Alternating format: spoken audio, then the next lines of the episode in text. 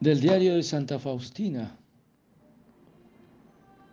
Cuando entré un momento en el dormitorio contiguo para visitar a las hermanas enfermas, una de las hermanas me dijo, hermana, cuando usted muera, no le tendré miedo en absoluto. Venga a verme después de morir porque quiero confiarle un secreto del alma para que usted lo arregle con el Señor Jesús. Yo sé que usted lo puede obtener de Jesús para mí. Como habló en público, le contesté de este modo.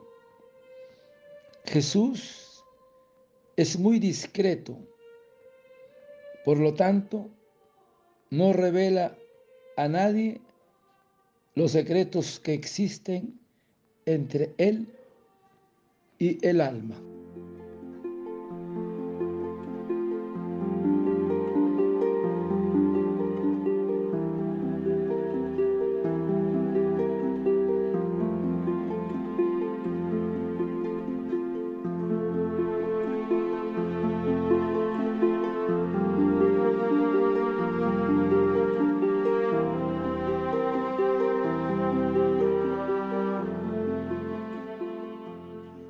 Una de las hermanas me dijo, hermana, cuando usted muera, no le tendré miedo. Venga a verme después de morir,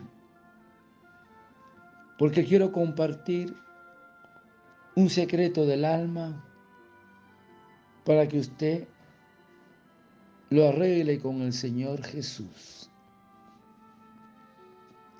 Hermanos, a las almas que se dan a la oración,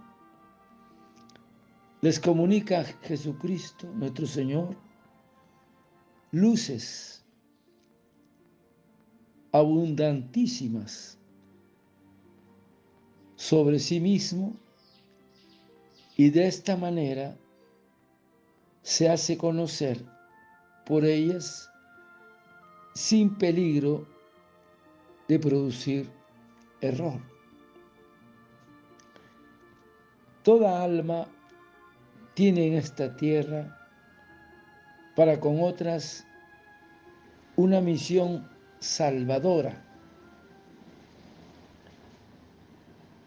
Y para llevarlas a cabo le hace falta cierta autoridad proporcionada al fin que ha de conseguir.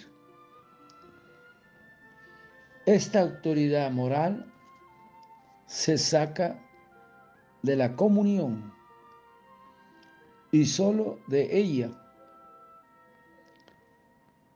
No se resiste a quien tiene a Jesucristo en sí y así lo hace sentir en su lenguaje como en sus actos.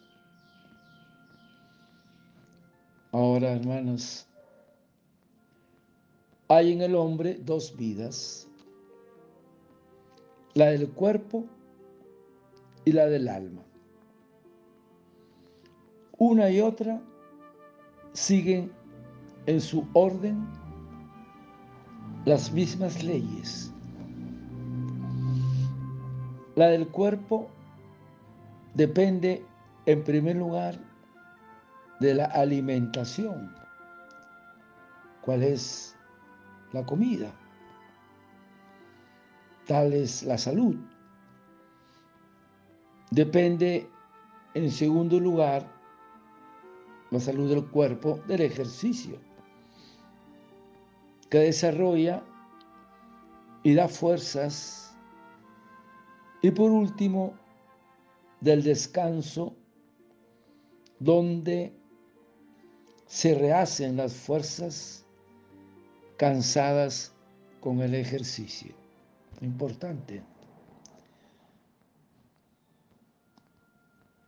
Todo en uno de estos leyes es en mayor o menor grado principio de enfermedad o de muerte. Ahora, las leyes del alma en el orden sobrenatural son las mismas de las cuales no debe apartarse como tampoco el cuerpo de los suyos. Ahora bien, la comida, el manjar del alma, así como su vida, es Dios, el alimento del alma. Acá abajo Dios, conocido, amado y servido por la fe.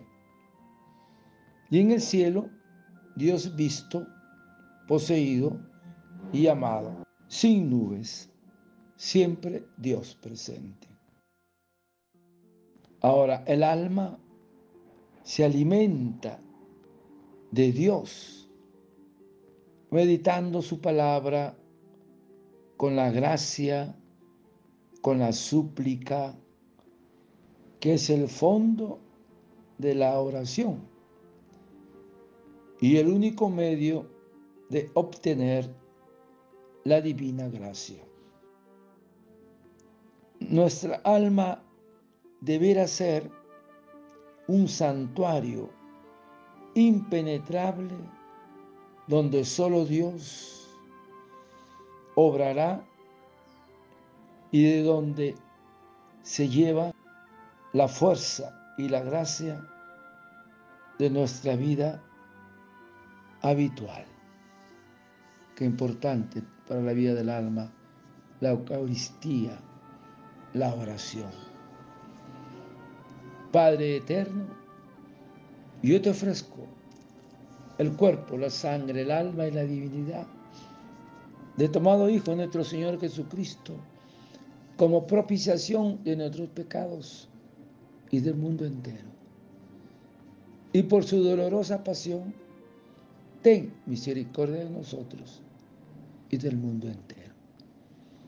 Oh sangre y agua que brotaste del corazón de Jesús, como fuente de misericordia para nosotros, en ti confío.